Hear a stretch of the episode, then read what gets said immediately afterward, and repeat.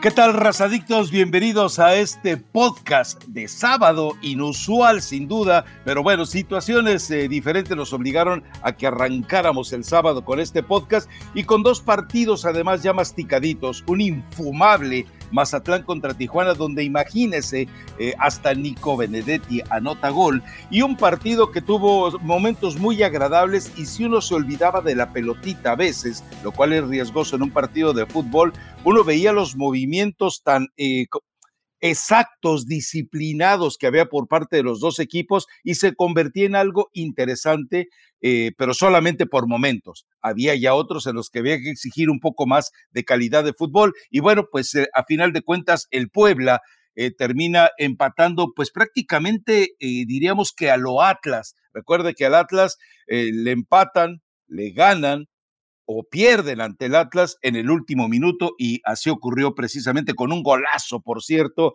de Memo Martínez. Eh, no es tan fastuoso como el que acaba de anotar Avilés Hurtado, pero también tiene su gracia y habría que colocarlo como uno de los mejores en lo que va del torneo. Elizabeth Patiño, esperando que ya te encuentres mejor, que ya ese bicho se esté alejando eh, poco a poco de tu organismo.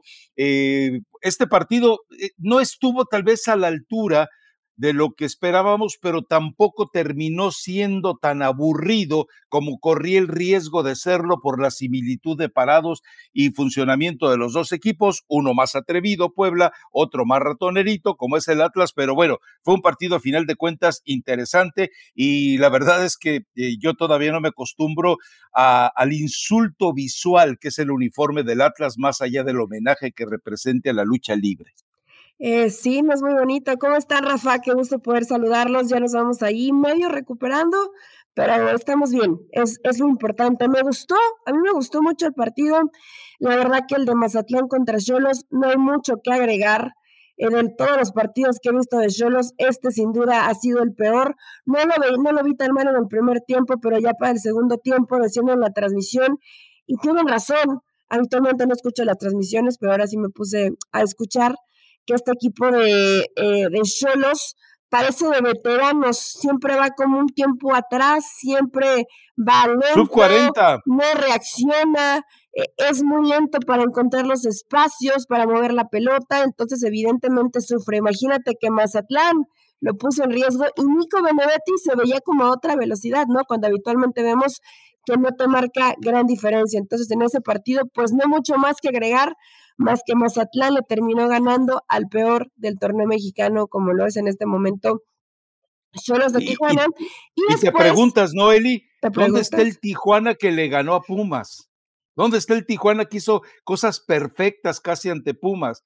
O sea, son los equipos chiquitos. es esto el fútbol mexicano, Rafa. Te enfrentas a equipos que te pueden tal vez motivar o exigir un poco más, y, evidentemente pues Tijuana puede llegar a conseguir buenos resultados. Ahora, en ese partido a Pumas todo le salió mal, todo, de principio a fin, ¿no? Eh, son de esos encuentros extraños donde inclusive lo dice Lenini, la intensidad que, que teníamos en, en, los partidos anteriores no la pudimos tener y terminan pasando esos accidentes. Eso sí fue accidente del fútbol. Y después el Pueblas Atlas, a mí me gustó mucho Puebla en el primer tiempo. Los duelos individuales por fuera estaban, estaban siendo interesantes, eh, tenía mejor posesión de pelota. Atlas tardó en entender que estaba dejando a tres hombres para marcar al único centro delantero de Puebla, que era Aristegueta. Entonces te sobraba un hombre para marcar y te faltaba gente en medio campo. Te estaba ganando por el medio campo fácilmente, con mejor trato de pelota se salvaron por las grandes actuaciones que ya le conocemos a Camilo Vargas, pero para la segunda mitad creo que se pareja un poco más, entiendo bien el trámite del partido. A mí me pareció justo el resultado, porque el primer tiempo juega mejor Puebla, el segundo tiempo juega mejor Atlas y ese golazo de Memo Martínez ese es de cantera de Pachuca, Rafa.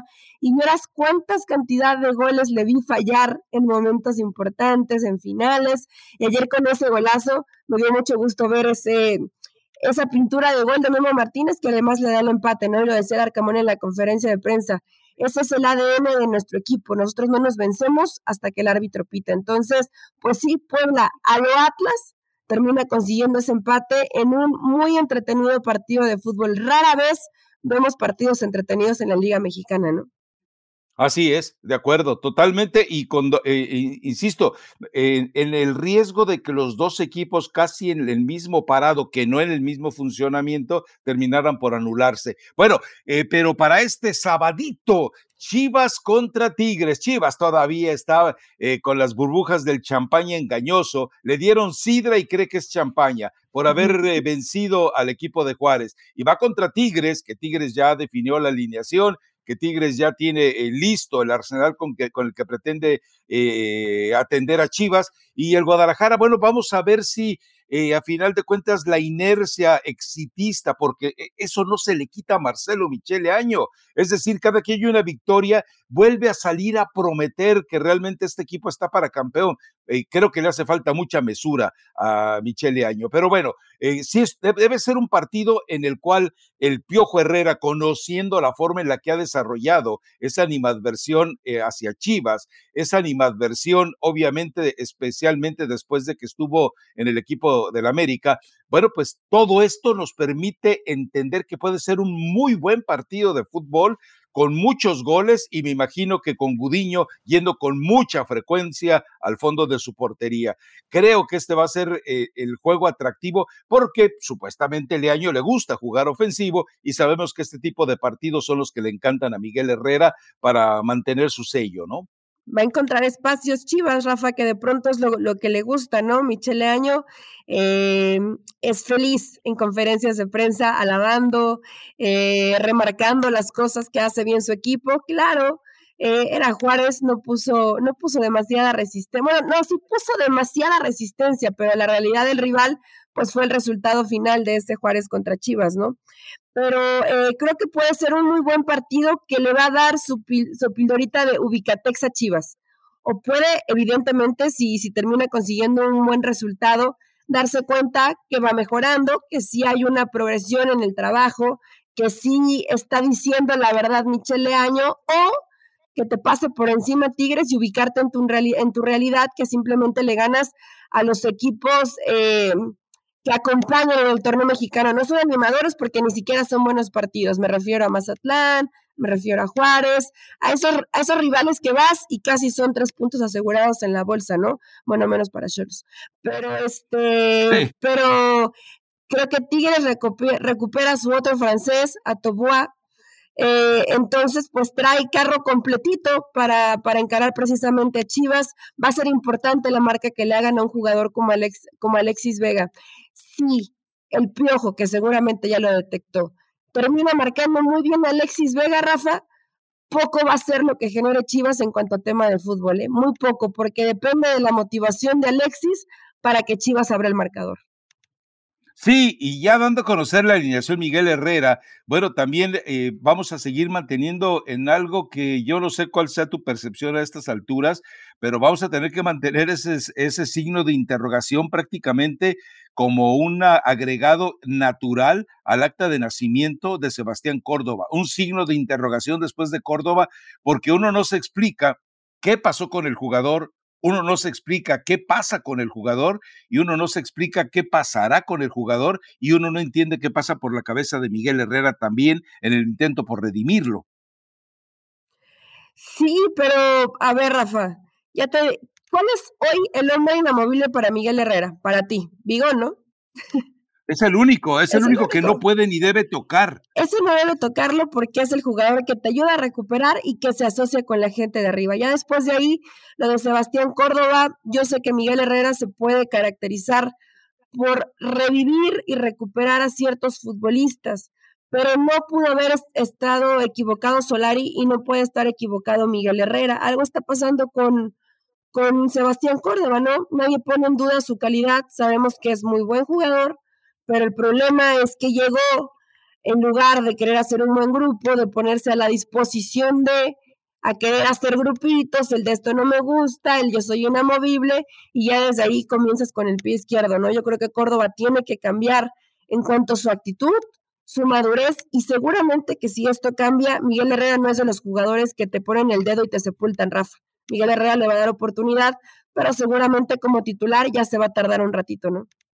Además fue su capricho, además lo lleva por capricho, pero también entendamos, a, ver, contéstame algo, estamos viendo una nueva versión de Rodolfo Pizarro, una nueva versión de la Chofis, una nueva versión de Marco Fabián de la Mora, etcétera, etcétera. Al Gullit no lo incluyo porque es mi campeón, hay que respetarle eso. Ok, ese es un champs. Eh, no, Rafa, no estamos viendo.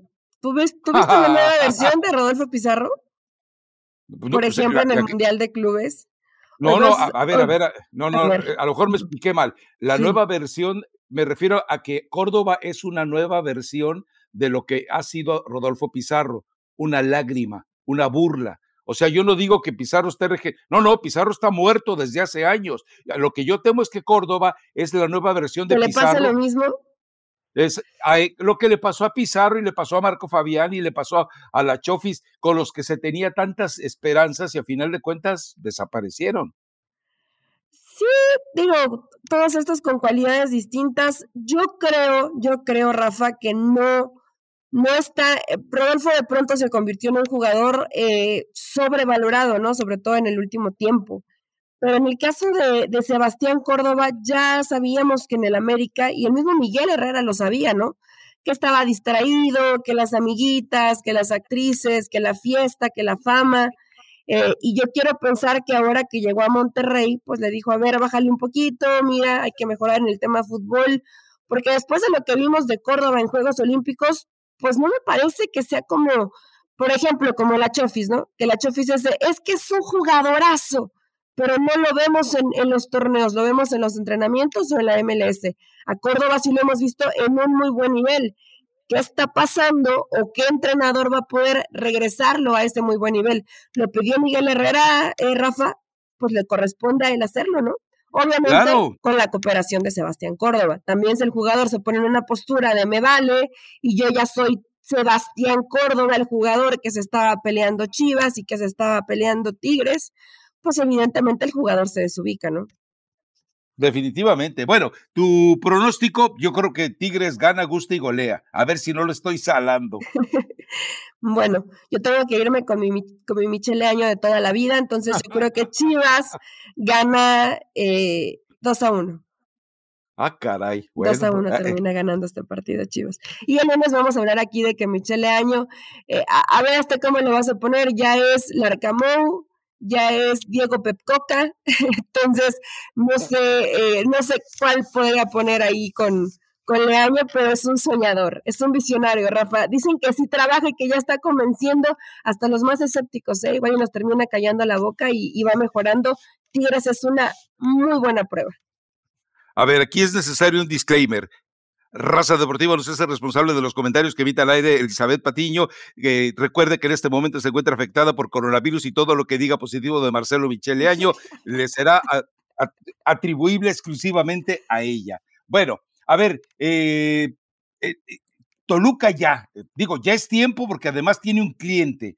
Toluca ya porque además enfrente tiene a San Luis. Toluca ya debe de demostrar que la mano de Ambriz, que ya debería de, manifestarse en la cancha, bueno, pues ya llegó el momento de que evidentemente este Toluca nos ofrezca algo más de lo que hasta el momento. Hablo como aficionado al fútbol, no como aficionado de Toluca, que quede claro.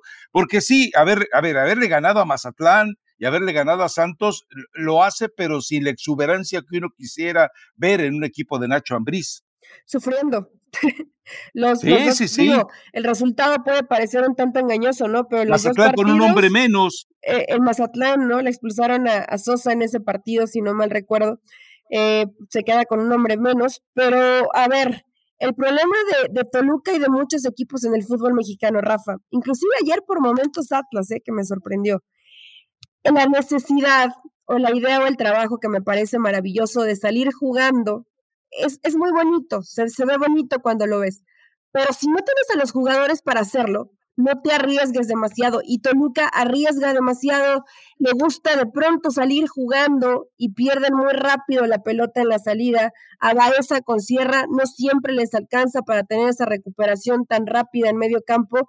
Y creo que es ahí el punto más débil de este Toluca. El medio campo necesitaba o necesita Nacho Ambriz a un jugador que acompaña a Baeza como lo hacía con Cristante el Gallito Vázquez. Hoy no lo tiene, Sierra no es un mal jugador, pero no lo veo tanto con ese ida y vuelta que de pronto tenía el gallito y que ayudaba mucho en la recuperación a Baeza. Entonces, para mí, ese es el punto débil de este Toluca. ¿Qué tanto lo va a explotar bien este San Luis? No sé, Rafa, porque la versión que vimos de San Luis de la semana pasada que ganó, ya trabajó con André Jardín, el, el brasileño, entonces, pues seguramente veremos algunas cosas distintas. ¿Qué va a presentar San Luis? Hoy es una incógnita. Toluca ya lo conocemos, tiene que mejorar en que si no puede salir jugando, salte la línea, se acomode mejor y en la recuperación de la pelota, que alguien más le ayude ahí a, a Baeza y a Sierra, ¿no? Porque parece que de pronto a estos dos no les termina por alcanzar. Aún así, y a pesar de que mi Rubén Zambuesa de toda la vida también estuvo extraordinario ante el América, creo que este partido lo podría ganar Toluca, ¿no? Sí, de acuerdo contigo. Bueno, el partido que más llama la atención es el partido del Morbo. A ver, ¿por qué?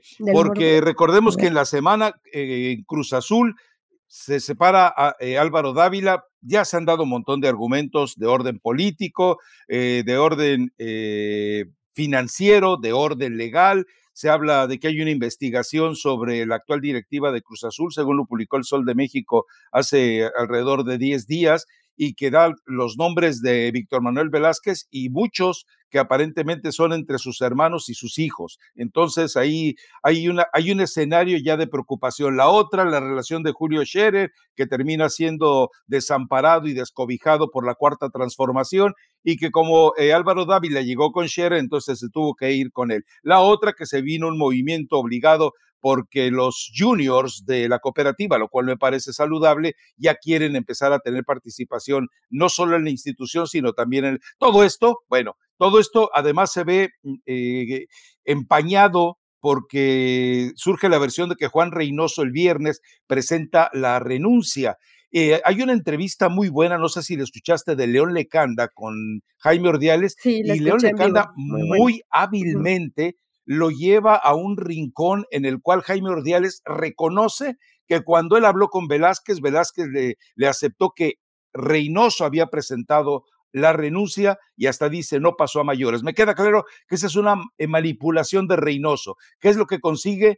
Eh, decirles a los del vestidor, el que sigue mandando en el equipo soy yo. Les presenté la renuncia, no me la aceptaron. Jaime Ordiales aquí no entra. ¿Te acuerdas que alguna vez platicábamos cómo el equipo de Cruz Azul echó del vestidor a Garcés en alguna ocasión y a partir de entonces el equipo empezó a jugar mejor, aunque obviamente se estrelló con Pumas en aquella semifinal. Bueno, me parece que ahora va a ocurrir lo mismo, ¿eh? eh, eh acuérdate de algo. A Jaime Ordiales lo iban a presentar ayer a los jugadores y Reynoso no dejó que lo hicieran. Pero bueno, es que sí, sí, te iba a decir que le quieren presentar si nunca se fue, pero pues sí hay un equipo muy distinto. y es gente de hurtado. Eh, cuando estaba Ordiales. Em, digo, la postura de, Juan Reynoso es buena porque desde el tema fútbol, pues tiene que, que hacerse respetar, Rafa. Sabemos que, pues, que Ordiales sigue teniendo ahí en su carpeta de peticiones, pues, algunas negociaciones con promotores entonces parecía que, Cruz Azul se estaba zafando de este cáncer terrible que le ha provocado tantos dolores de cabeza en cuanto a resultados deportivos y seguramente en pérdida de dinero. No es así porque regresa Jaime Ordiales, que no me parece un mal tipo, pero pues sí de pronto tener tanta vinculación con promotores que le han hecho mucho daño a una institución como es Cruz Azul, pues se vuelve complicado. Una extraordinaria entrevista, por cierto, de, León Lecanda, de cómo lo va orillando, ¿no? Pero muy sutil, Rafa, o sea, no agresivamente, no le quedó otro Ordiales más que decir la verdad, ¿no? Porque, porque lo fue llevando León Lecanda de manera extraordinaria.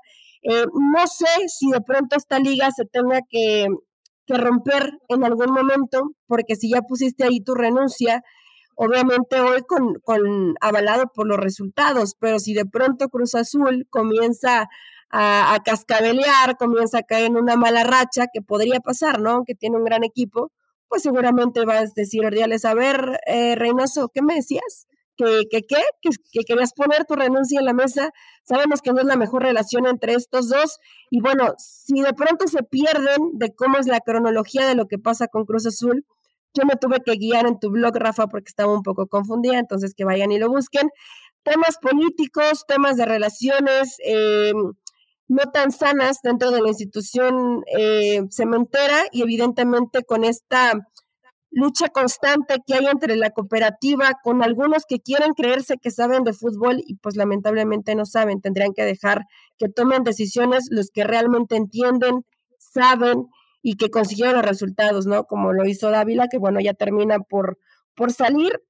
Eso es un poco el morbo del lado de Cruz Azul y del otro, Jimmy Lozano, que no sé si agarró lo que pudo o lo que tuvo Rafa, porque eh, no sé si había más opciones para el Jimmy, pero la verdad es que Necaxa pues le va a costar. Así, así llegar a Pep Guardiola, así llegar al técnico que me digas, Necaxa no tiene mucho de dónde echar mano. No, yo creo, eh, a ver, es una decisión muy arriesgada de Jimmy Lozano entendamos que él andaba buscando colocarse en la MLS. ¿Por qué?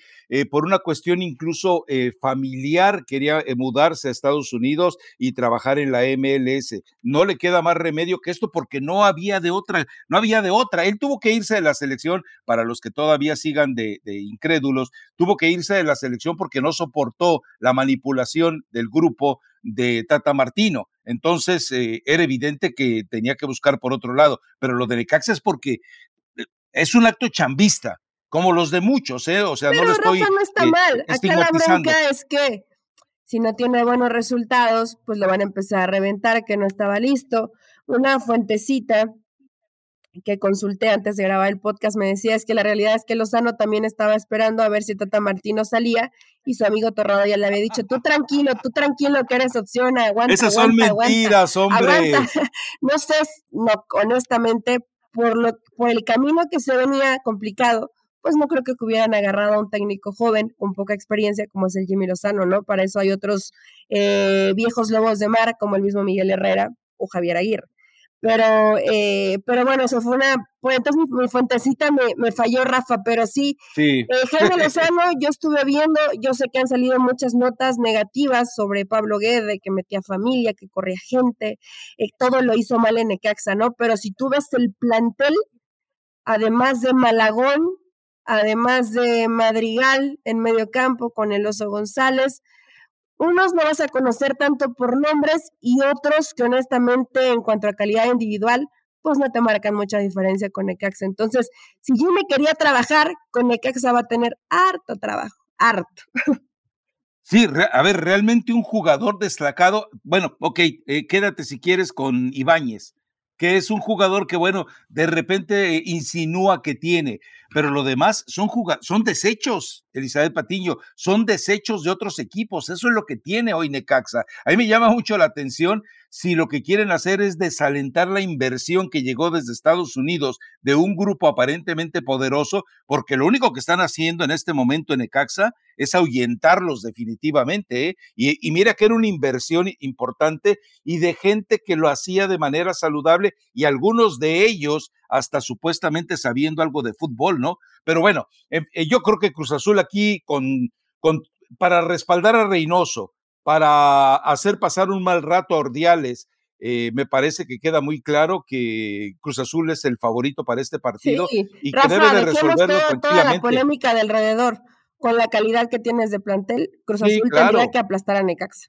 Así, tal Totalmente, sí. totalmente, ¿no? O sea, aquí me parece que si Cruz Azul llega a levantar algo, ¿te acuerdas de aquella imagen patética cuando se corona, eh, creo que es en la Conca Champions, eh, Chivas, y festeja Almeida con el grupo y no permiten que se les unan Jorge Vergara, el dueño del equipo, y, y, el Pelagatos 2.0, como le llama Peláez a, a, Higuera, que ahora están ya casi igual los dos en ese calificativo, pero bueno, pero eh, me parece que esa imagen puede ocurrir lo mismo acá con Ordiales y con Velázquez, ¿eh?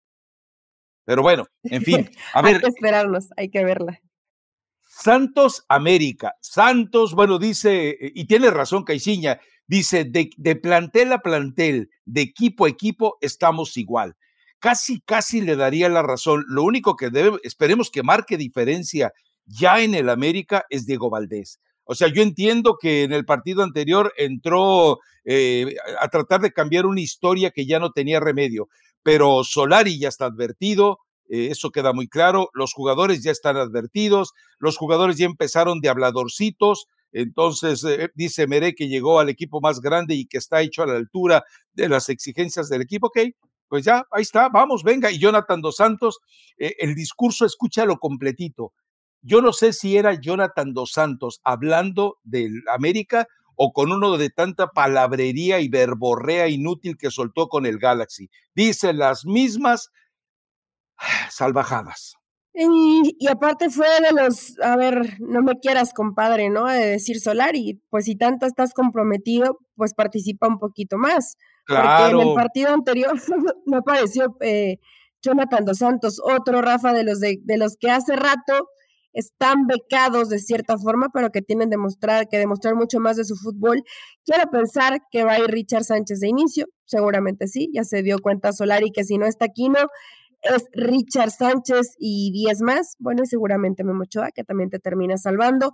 Algunos comentan que va a cambiar a 5 en el fondo. Yo no creo, yo no creo que Santiago Solari termine por cambiar, pero bueno. ¿Verdad que es complicado en una semana eh, que pretender que tu equipo juegue con 5 en el fondo? Yo ya platicamos en el podcast anterior, los hijos del 4-3-3 están haciendo ridículo en todo lo vinculado con el fútbol mexicano. Tendría que eh, tenerlo como alternativa solar y Rafa, porque sus centrales no Pero haberlo trabajado. Sí. Haberlo trabajado. Tienes, mira, el jugador, no le, no le vas a pedir que vuele una nave espacial, o sea, le vas a pedir algo que se hace en la cancha, ¿no? Que tendría que entenderlo. No, puedes correr cierto riesgo, ¿por qué? Porque el rival tampoco anda bien. Entonces, a lo mejor y por ahí Solari se anima un poco, ¿no? Más la necesidad de que no tienes hoy un lateral derecho, puede hacer ciertas modificaciones y a ver si, si le resultan. Es hoy, es matar o morir. Es que América eh, de pronto decimos, bueno, empezando el torneo, son 100 días sin ganar, son tres meses sin conseguir un buen resultado, son tres derrotas en casa, son muchas cosas negativas alrededor del América, Rafa. Y sí, Solari eh, hace que se le caiga la baba a los periodistas en la sala de prensa cuando juega el América de local, ¿no? Pero ya tiene que comenzar a, dar resultados. Vamos a coincidir con Caixinha en que el, nivel de plantel es bastante similar, pero con este plantel tan limitado que hoy tiene América, porque tiene un plantel limitado, sí podría jugar mejor de la versión que le hemos visto en estos primeros partidos. Entonces, pues Solari a, a ponerse las pilas. Yo estoy segura que ni Solari ni Caixinha se juega su puesto en este partido. Pero imagina un escenario desastroso que América se comiera cinco, Rafa. ¿No, ¿No corre peligro el, el puesto de Solari? No, bueno, pero ¿con, qué le hace cinco goles Santos? Bueno, no. Necaxa le hizo cuatro a Santos, de que se puede, se puede.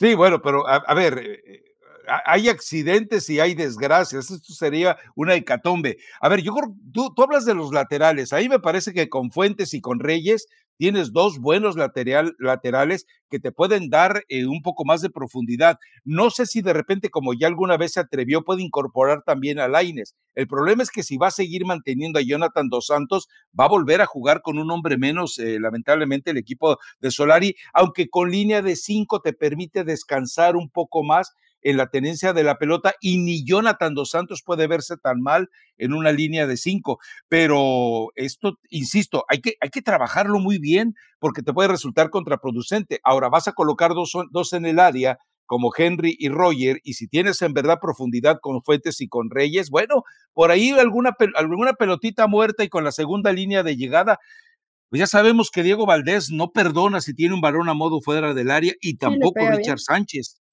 Rafa, que Solari se, se aviente tres o cuatro veces la repetición del Atlas contra Puebla.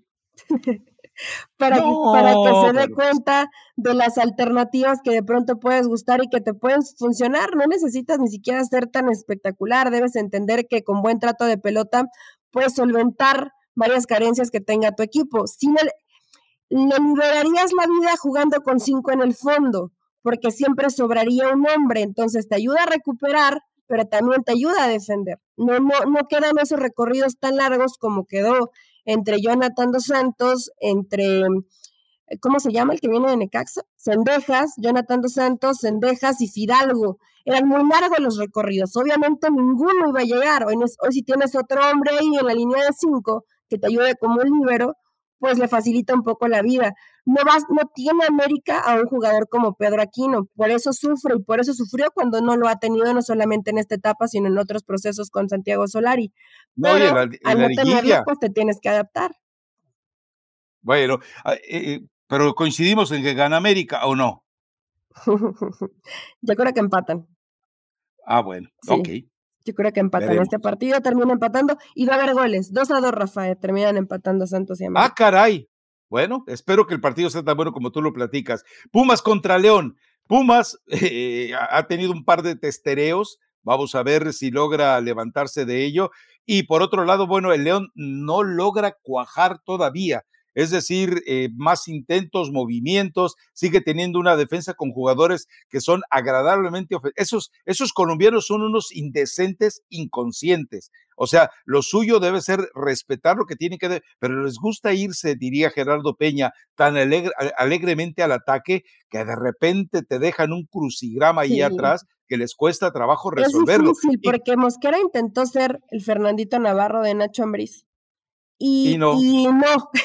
o sea, sí te da profundidad, porque sí le generó profundidad más veces por fuera que por dentro. Eh, Navarrito lo hacía más por dentro. Pero ya no regresaba, Rafa, entonces quedaba mal parado y Tecillo, que es otro, que les gusta ir eh, alegremente al ataque, entonces en eso sufre demasiado León, ¿no? Siempre queriendo salir jugando, pierde por momentos muy fácil la pelota y honestamente, yo sé que si regresa eh, Luis Montes tiene que ser titular, pero hay jugadores en la banca que también te pueden dar eh, una muy buena ayuda, ¿no? ¿Cómo se llama este, el argentino tatuado que venía jugando muy bien? Se me fue ahorita el nombre. Pero. Eh, ¿Colombato? Colombato. Colombato lo ha tenido desde la banca en los últimos partidos, Ariel Olan, y yo sé que le respeta el puesto a Luis Montes, pero con Colombato yo le veía mucho mejor equilibrio en medio campo, ¿no? Bueno, Obviamente el técnico es el que los ve día a día, pero hay ciertos futbolistas que ha tratado de encajar Ariel Holland en este torneo y en este momento esta versión de León no me ha terminado por gustar. Rafa, de Pumas, si tienen una intensidad, si recuperan rápido la pelota, si sus brasileños salen motivados, le pueden hacer buen partido a León, ¿no? Sí, además tienen eh, eh, de ventaja el horario en el que van a estar jugando y obviamente, bueno, el desplazamiento de la altura no creo que implique tanto para el equipo de León. Y cerramos ahí, Elizabeth Patillo, yo no creo que quieras ahondar en un Pachuca Querétaro. ¿Por qué no? Bueno, no, la verdad que no hay mucho que... ¿Por qué no? a ver, te puedo dar diez mil razones por qué no y ninguna por qué sí. Bueno, solamente quiero decir que en ese partido le van a hacer un homenaje al burrito Hernández a Jorge Hernández. Entonces, puede ser ah. la mayor fiesta que veamos. Creo que va a ganar Pachuca, ¿no, Rafa? Digo, también Gallos, ya con nuevo entrenador. Eh, está ahí que distante, pero más allá de eso, eh, le pasa una situación bastante similar a lo del Jimmy. Puedes llegar con toda la buena intención y querer trabajar, pero pues si no hay mucha materia prima se vuelve complicado. Pachuca con Almada, lo dije cuando empezó el torneo y lo sigo insistiendo, va a ser protagonista y después Rayados Juárez. ¿Ya no quieres hablar de Rayados Juárez? Pero bueno, yo creo que parece todavía tenemos el podcast de lunes, ¿no? Para. Eh, domingo, lunes. Bueno, sí, es que el de Rayados es hasta el martes. Tiene razón. Si quieres, ahí lo dejamos. Y además, eh, bueno, comentarle a la gente, no sé si mis fuentecitas anden muy atinadas, pero que ya no quieren a, a Javier Aguirre, los defensa, Rafa que ya le dijeron a Duilio, oye, nos prometieron algo, no, no, no estamos consiguiendo lo que nos habían eh, prometido, la gente está muy metida en contra de Javier Aguirre, no lo quieren ver más, y pues Julio Davino, con lo que le da, tratando de convencer y de ser ahí un, un mediador, ¿no? Está complicada la situación, no creo que terminen corriendo a Javier Aguirre, pero después de todas las manifestaciones, bastante nefastas, por cierto, de parte de la afición de, Rayados, que espero que no, se, que no se repitan de esta forma. Tienes derecho a, reclamar y exigir como aficionado, pero siempre sin llegar a situaciones que no alienten a la violencia por ninguna forma, Rafa, porque eso no es parte del fútbol, aunque muchos lo quieran ver así. Pero si quieres lo platicamos el lunes en el podcast. El lunes es 14 de febrero. Qué bonito. Día del amor y la amistad. No esperes nada de eso de mí. ¿Por qué no? ¿No tienes no, corazón? No, más. no, ya sabes que ya me lo dijo públicamente. Tuvo Caro de las Alas, ya no me acuerdo, así que no importa. A ver, te cuento algo del caso de Monterrey. Mira, Dime. Eh, esto es, es, información de la fuentecita chilanga. La reunión de Javier Aguirre va a ser con el verdadero patrón de FEMSA, José Antonio el Diablo Fernández. Él fue quien lo buscó para llevarlo a Rayados, porque Aguirre no lo lleva eh, Duilio ni tampoco lo lleva González Ornela.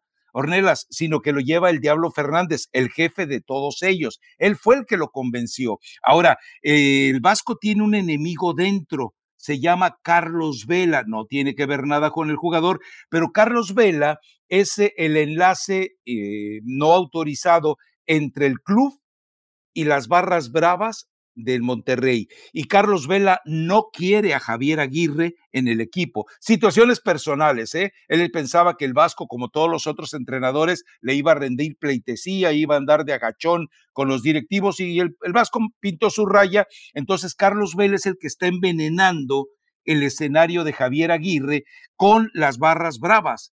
Entonces, todo esto está repercutiendo, pero ya hablaron, según eso, según tengo entendido, eh, Aguirre y el Diablo Fernández, y el Diablo le dijo, eh, síguele, pero ya salgo. Síguele, pero, pero ya estuvo bueno de tantas, eh, andar causando lástima. Síguele, pero quiero un equipo ganador y ofensivo.